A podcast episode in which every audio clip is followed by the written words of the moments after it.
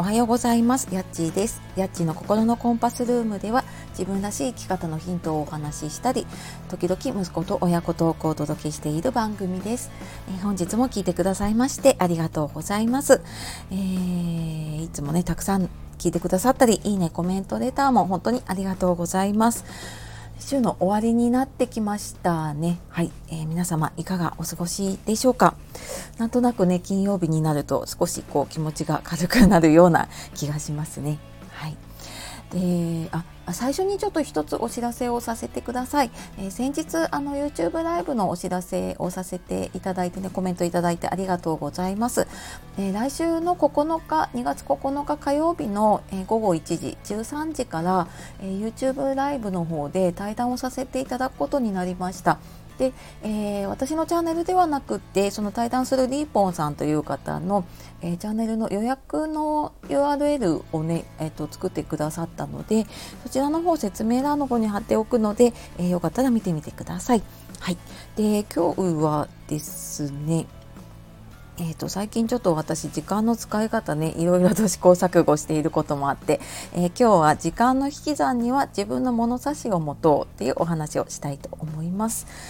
えー、仕事とかね子育て介護とかしていてねなかなか自分の時間が自由に使えないなとか思うことありませんか？ね、これ、まあ、解決するにはねやっぱ自分のその時間の引き算、まあ、あのいらない時間とかねやらないことを決めるには、まあ、自分の物差しを持とうっていうのがねすごく大事です。でまあ、この言葉物差しっていう言葉もそうなんですけれども私いつも聞いてる Voicy のワーママはるさんがね出された「えー、やめる時間術」っていう本先日ちらっとねお話はしたんですけれども周りから結構よくよく読んでいて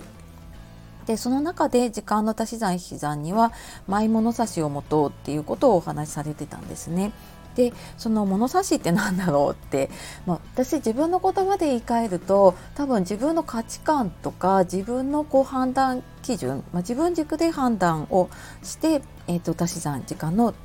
えー、足し算引き算をしていこうっていうことかなっていうふうに自分の中ではね思っているんですけれども例えば物差しの一つの例としてまあ、よく言われますけどね自分の持っている時間を投資消費浪費に分ける。投資消費浪費に分ける。で投資ってあのその自分の未来のために使うもので、まあ、後々ねリターンが見込めるもの。で消費は今使うべきもの。で、まあ、日々生活していく上で必要なもの。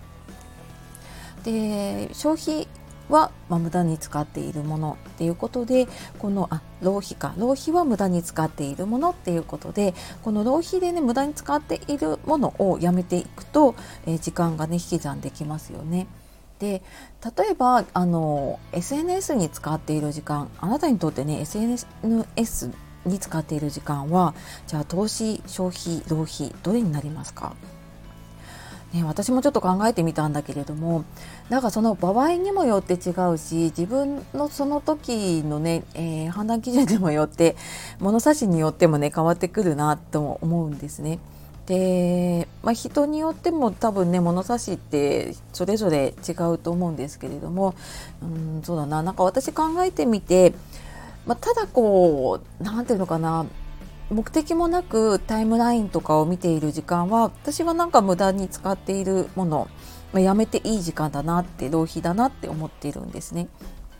で一方で何か調べたりとかする時に例えば YouTube でこう何か調べてね、えー、と自分の中にインプットをしたりとかあと Twitter とかもやっぱり情報早いので何か検索したい時とか新しい情報を検索したい時に使うとかっていうのは、えー、消費、まあ、今その必要なものとしてねできるしでそこで例えばインプットしたものを自分が何かこう音声で配信するとか SNS に投稿するとかで、えー、何か残るものコンテンツとして残していったりとかねあの自分のその仕事として何か役に立つもので使えるっていうのがもう明らかに見込めるのであればなんかそれは投資っていうふうに、えー、使ああの見分けていけるのかなっていうふうにもね思ったりしました。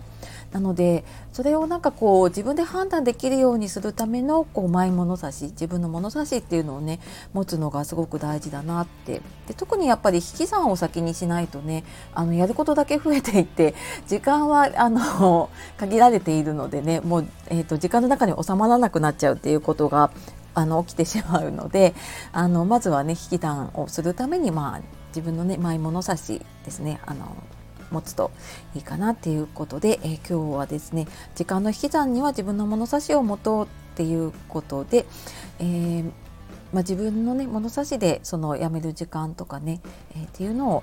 決めていくといいかなっていうお話をさせていただきました。はい、えー、今日も最後まで聞いてくださいましてありがとうございました。で、この話もちょっと詳しくはね、メルマガで書いています。で、もしご興味あったら、あのメルマガの方ね、覗いていただけたら嬉しいです。はい、では素敵な一日をお過ごしください。えー、あっちがお届けしました。さようなら、またね